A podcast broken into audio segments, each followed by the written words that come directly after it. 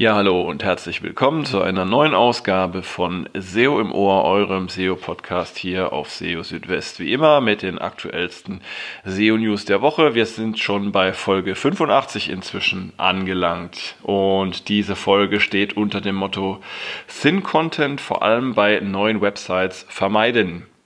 Ja, ich hoffe, ihr seid alle fit und munter trotz der aktuellen Situation mit Corona. Ähm, ja, das Gute an so einem Podcast ist, dass man ihn auch von zu Hause produzieren bzw. ihn auch zu Hause anhören kann. Das heißt, auch wenn ihr jetzt im Homeoffice seid oder in Quarantäne oder aus sonstigen Gründen nicht aus dem Haus raus könnt oder wollt, habt ihr trotzdem die Möglichkeit, jetzt hier euch mit den aktuellsten SEO-News zu versorgen und ich will meinen Teil dazu beitragen, dass ihr da auf dem Laufenden bleibt. Ja, und ähm, fangen wir doch gleich mal an mit dem äh, Thema dieser Woche. Und zwar ging es oder geht es um Thin Content und das im Zusammenhang auch gerade mit neuen Websites.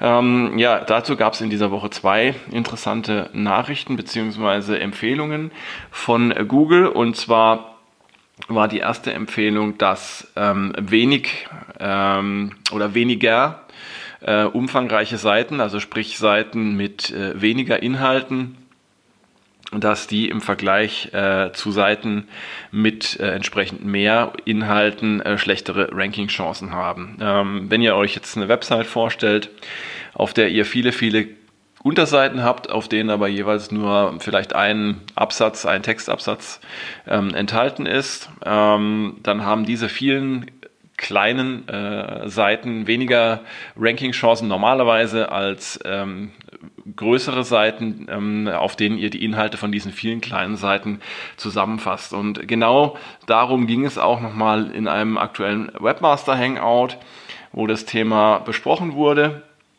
Und ähm, ja, ein Nutzer hatte da eben die Frage, ob äh, Seiten äh, mit wenig Inhalten von Google erstmal grundsätzlich äh, als Thin Content betrachtet werden und ähm, ja, ob äh, man da ähm, reagieren sollte. Und ähm, dazu die Antwort erstmal von Johannes Müller, dass es ähm, kein Thin Content Tool von Google gibt. Also es gibt jetzt kein Tool, mit dem man irgendwie offiziell überprüfen ähm, kann, ähm, ob Google tatsächlich eine Seite als Thin Content bewertet.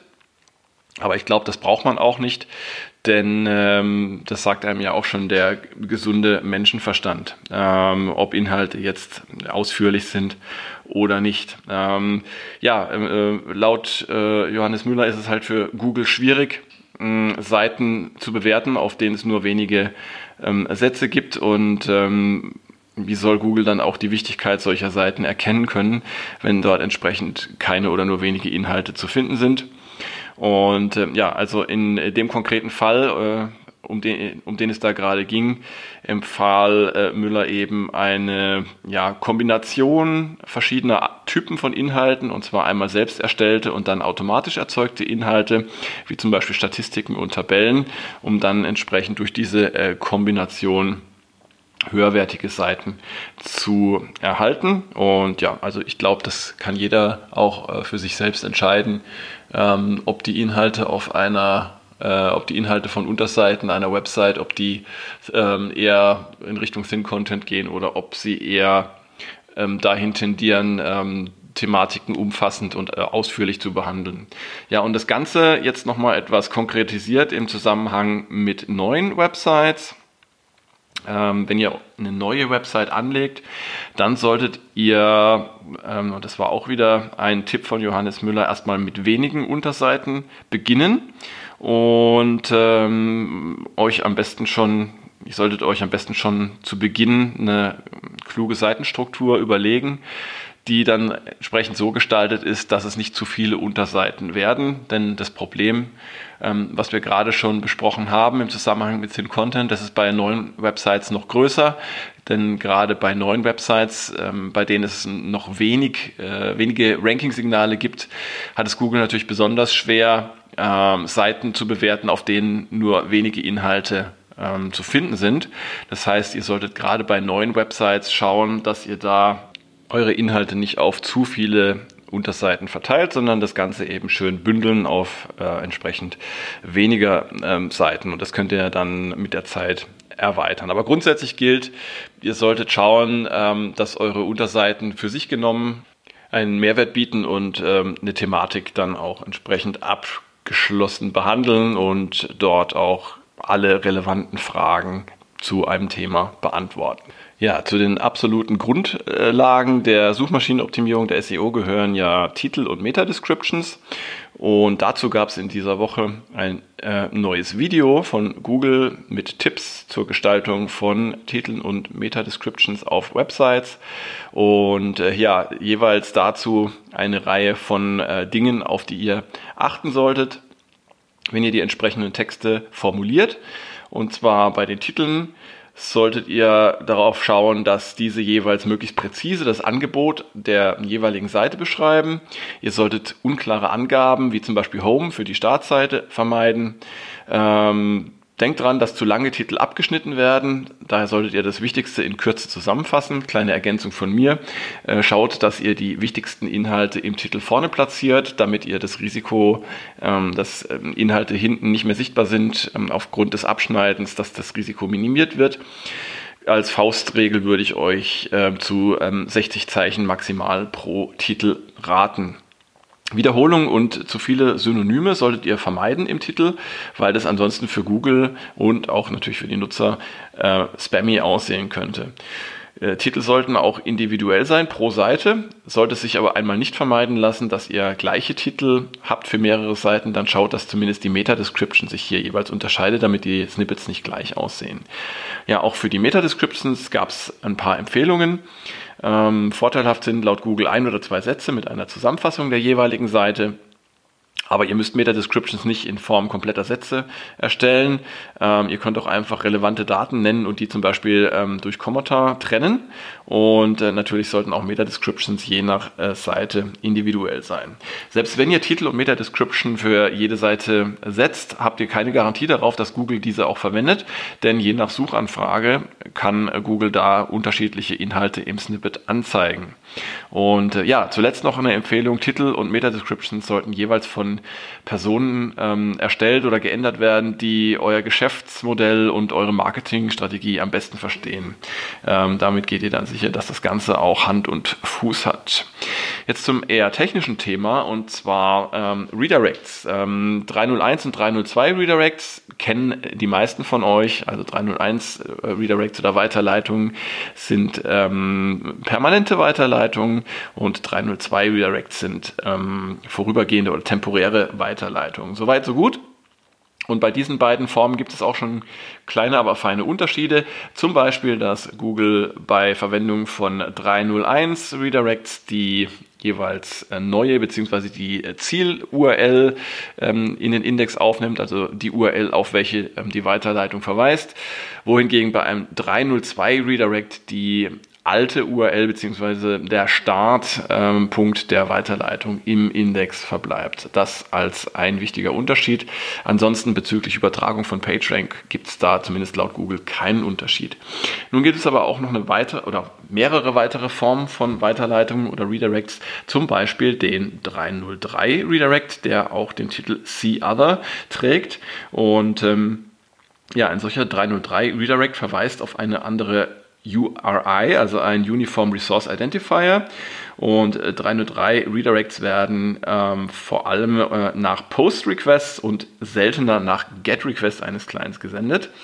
Ähm, und ja, in der HTTP-Response ähm, gibt es dann ein sogenanntes Location Field und in diesem erhält dann der Client bei einem 303 Redirect eine Angabe darüber, wo er eine Ressource finden kann, die statt der ursprünglich angefragten Ressource verwendet werden kann.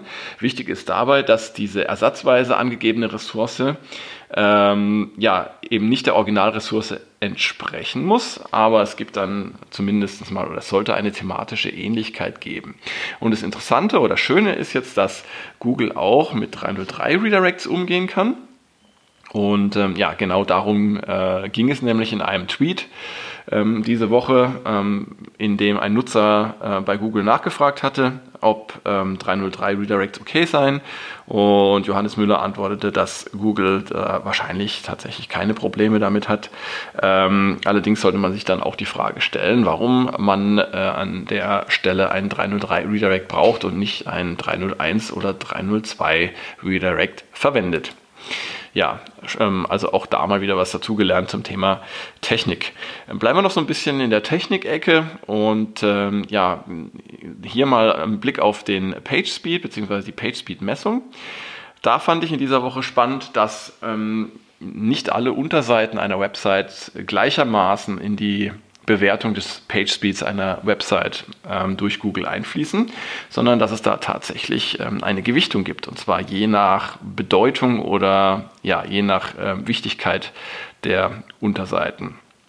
Ähm, ja, auch das ähm, habe ich bei Twitter gefunden. Auch wieder eine Frage an Google bzw. an äh, Johannes Müller. Ähm, und zwar wurde da eben gefragt, ob Google ähm, alle crawlbaren Seiten äh, verwendet, um einen ähm, ja, durchschnittlichen Page Speed einer Website zu messen oder ob eben äh, da vor allem wichtige Seiten mit hineingenommen werden. Und ähm, die Antwort war, dass es da schon äh, die Tendenz dazu gäbe, äh, bestimmte Teile einer Website mehr ähm, in den Fokus zu nehmen. Ähm, und zwar solche Teile, die die Seite einzigartig und wertvoll machen. So stand es da in dem Tweet. Das heißt, übersetzt, ähm, ja, wichtige Seiten haben da sehr wahrscheinlich eben ein größeres Gewicht. Von daher für euch der Tipp, wenn ihr euch an die Optimierung des PageSpeed macht, dann ähm, setzt da vor allem bei den äh, Seiten oder Unterseiten an und auch bei den Kategorien, die aus eurer Sicht besonders wichtig sind. Da könnt ihr wahrscheinlich die meisten Gewinne daraus zielen. Ja, äh, noch was zum Thema Technik und zwar geht es um Seiten, die auf No-Index gesetzt sind. Ähm, solche Seiten, ähm, die landen ja nicht im Google Index, beziehungsweise wenn sie schon im Google Index sind, werden dann äh, aufgrund des No-Index-Tags irgendwann aus dem Index herausgenommen, wenn sie erneut gecrawlt werden. Und ähm, der Zusammenhang dazu ähm, ist interessant, ähm, wenn man auf das Rendering äh, einer Website durch Google schaut. Denn Google rendert Seiten mit No-Index-Tag nicht. Das bedeutet, ähm, Google ruft zwar den HTML-Code ähm, der Seite ab, die auf No-Index gesetzt ist, wenn dann aber Rendering notwendig ist, zum Beispiel um JavaScript auszuführen. Ähm, und wenn Inhalte, die nur durch Rendern darstellbar sind, eben auch im Zusammenhang mit JavaScript, dann wird Google diese nicht sehen. Und das ist besonders dann äh, interessant, wenn ihr zum Beispiel das No-Index nachträglich per JavaScript durch ein Index ersetzt oder das No-Index entfernt per JavaScript. Das würde Google nämlich dann gar nicht mitbekommen. Und das bedeutet, dass ähm, diese Seite dann trotzdem nicht indexiert würde, beziehungsweise ähm, aus dem Index rausfliegen würde. Ja, und ähm, das solltet ihr also immer im Hinterkopf haben, gerade wenn ihr JavaScript auf äh, Websites verwendet und JavaScript einsetzt, um Inhalte und insbesondere auch um äh, Metadaten, Metatext zu setzen, dann denkt dran, wenn ihr im initialen HTML ein No-Index habt, dann findet kein Rendering durch Google statt und ihr habt dann im Zweifelsfall das Nachsehen. Ähm, da also immer mal schauen und prüfen und im Zweifelsfall das Ganze auch mal testen. Ihr könnt es ja auch selber testen, zum Beispiel mit einem Crawler wie Screaming Frog. Könnt dann schauen, wie das Ganze im initialen HTML aussieht und wie es dann im finalen Code aussieht, der dann gerendert wäre. Ja, und dann entsprechend Maßnahmen ergreifen. Und ja, die letzte Meldung, die fand ich auch spannend in dieser Woche. Und zwar geht es da um Redirect-Ketten. Ähm, Bisher war ja die Annahme, dass äh, Google nur eine begrenzte Anzahl von äh, Sprüngen in Redirect-Ketten ähm, verfolgt beim Crawlen. Also die ursprüngliche Aussage waren mal vier, soweit ich mich richtig erinnere, vier Sprünge. Ähm, jetzt ist es aber so anscheinend, dass auch längere Redirect-Ketten von Google ähm, ja, bewerkstelligt werden können, allerdings nicht beim ersten Crawling-Vorgang. Ähm, sondern beim ersten Crawling-Vorgang ähm, bricht dann der Googlebot irgendwann ab, also laut Johannes Müller nach fünf Weiterleitungen, so hat er das in einem aktuellen Webmaster Hangout erklärt. Und ähm, beim nächsten Besuch des Googlebots wird dann aber nicht wieder von vorne begonnen in der Redirect-Kette, sondern es wird da weitergemacht, wo der Googlebot zuletzt ähm, verblieben ist. Und ja, das heißt, theoretisch könnten dann eben weitere fünf Sprünge ähm, stattfinden und äh, dann die Inhalte am Ende der Kette dann trotzdem noch ähm, indexiert werden. Also das ist eine interessante Meldung. Und ähm, ich denke trotzdem, dass es sinnvoll ist, auf zu lange Redirect-Ketten zu verzichten. Das hat verschiedene Gründe, ähm, auch aus ähm, Sicht der User Experience ist es natürlich nicht optimal, wenn erst eine Reihe von Requests stattfinden äh, muss, damit man dann äh, letztendlich an die Inhalte kommt, an, äh, zu denen man gelangen möchte.